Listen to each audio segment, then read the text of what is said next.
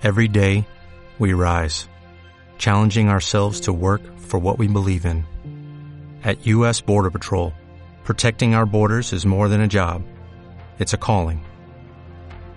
Agents answer the call, working together to keep our country and communities safe. If you're ready for a new mission, join U.S. Border Patrol and go beyond. Learn more at cbp.gov/careers.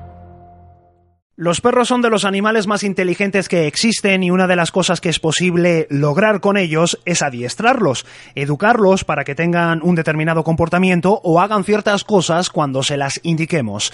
Este es el trabajo del adiestrador de perros, una labor que a muchos les resulta emocionante e interesante y no sin razón. Hoy en Buenos Días Medina abordamos este tema y lo hacemos con un joven de la vecina localidad de La Seca. Marcos Velasco Sacristán es experto en adiestramiento y modificación de conducta canina. Marcos, buenos días y bienvenido al programa. Buenos días, gracias por invitarme. Marcos, para empezar, cuéntanos cómo y cuándo empezó tu inquietud por el mundo de las mascotas, en concreto de los perros. Bueno, yo desde siempre. Yo en Madrid en el colegio la gente estaba jugando al fútbol y haciendo el indio por ahí en el patio y yo andaba cogiendo bichos, metiéndoles en botes de cristal y demás. Y siempre pedía un pastor alemán, que era mi perro favorito, a mis padres. Y claro, al estar en un piso en Madrid, pues no, no podía venir. Venían perros de juguete y hasta que llegué aquí a la seca y ya al final pudo venir mi primer pastor alemán. Y nada, me, me encantó eso, me gustó tanto, se me daba muy bien, nos entendíamos y empecé a ver que podía también educar un poco a los perros de mis amigos. Y luego ya al ver la serie de César Millán, ya ahí decidí que esto quería ser mi profesión. Bien, ¿y cómo surgió la idea de poner en marcha la empresa WorldCan en La Seca? Bueno, pues esa empresa siempre desde que tuve el título ya fue mi sueño. Ya quería dedicarme a ello y claro, estando en La Seca pues era el sitio que estamos mirando, aunque pensamos movernos, ya que aquí tampoco hay mucho censo de perros y nada, el logo y lo que es la marca y todo lo demás, pues gracias a mi novio.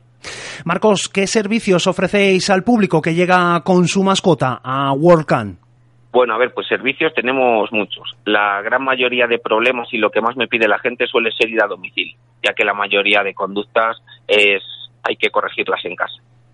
Pero bueno, luego también tenemos aquí en la SECA cursos de desensibilización de ruido, clases de cachorros, obediencia básica, que es el curso estrella, es el que más hace la gente porque con ese curso se corrigen cuatro de cada cinco problemas sin intentar.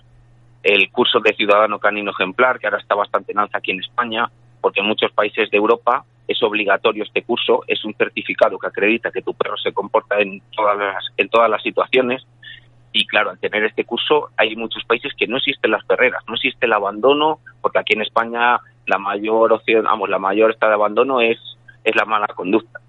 Y claro, al no haber mala conducta no hay abandono allí. Bueno, y solo la gente que quiera enterarse de todo lo demás que hacemos o venir a cualquier sitio es la web adiestramientoworkcamp.es, Facebook WordCamp, Instagram Adiestramiento WordCamp y la página oficial de YouTube WordCamp Adiestramiento. ¿Y un número de teléfono donde la gente se pueda dirigir también? El número de teléfono es 685 56 48 19. Durante los últimos años han surgido programas televisivos en los que se muestra cómo entrenar a tu mascota, pero ¿en qué consiste realmente el adiestramiento de perros, Marcos? Bueno, en los programas esos que salen en la tele, la mayoría de problemas son de modificación de conducta, no de adiestrar perros. La modificación de conducta es un perro ya con problemas, erradicar ese problema. Y el adiestramiento es un perro bien desde cero, un bien un perro sin problemas, pues adiestrarle para cualquier cosa, detectar cáncer, eh, perros socorristas. Hay perros que sirven para cualquier cosa. ¿Cuáles son los problemas de conducta más comunes, Marcos? Pues la mayoría de problemas que me he encontrado yo hasta ahora son el tirar de la correa, que la gente por desgracia no, no disfruta del paseo con el perro, le saca por obligación, la agresividad, hay bastantes perros por agresividad o bien por dominancia o bien o bien por miedo y los miedos. Hay perros con muchísimos miedos, en plan de que se escapan cuando hay cohetes, se mean en casa cuando viene un extraño, miedos ya serios. Marcos, ¿y todos esos problemas se pueden corregir? Todos o casi todos. Yo de momento no me he encontrado un perro que no hayamos podido corregir. Algún profesor que he tenido con bastante más experiencia sí que me ha dicho que a lo mejor uno de cada mil, uno de cada ochocientos no hay opción con ese perro. Está condenado o bien a la inyección o a estar toda su vida en, en una perrera. Por desgracia, por culpa del humano, no del perro, por supuesto. Pero vamos, por lo general sí. Y según tu experiencia, ¿influye la edad del animal en lograr un cambio de comportamiento? Bueno, influye bastante menos que en los humanos, ya que los humanos estoy seguro que sería imposible, pero en un perro no influye porque les cuesta más que un cachorro. Pero vamos, eh, una historia muy curiosa, yo cuando me saqué el primer curso tenía un pastor alemán de 8 años y ese perro era agresivo con otros perros. El primer día se mordió con un Doberman y con un pastor alemán. Y al final del curso estaban sin cadena, todos tumbaditos ahí quietos y jugando tan a gusto. Y por ejemplo, alguien que nunca ha tenido una mascota y decide dar ese paso, ¿cómo debe educar a un perro? Pues mi principal consejo es como a un perro. Que no intenten humanizar al perro porque el perro no quiere. El perro quiere ser un perro. Para el humano es muy gratificante darle cariño, abrazarle tu tiempo, pero no se dan cuenta que muchas veces están recompensando miedos, están recompensando agresividades y no debería ser así. No hay que humanizar a ningún animal. ¿Y cuál es, a tu juicio, el error más común que cometen los propietarios de perros, entonces? Pues aparte del de humanizarles, el de que inconscientemente suelen recompensar lo que quieren corregir. Y me explico con esto.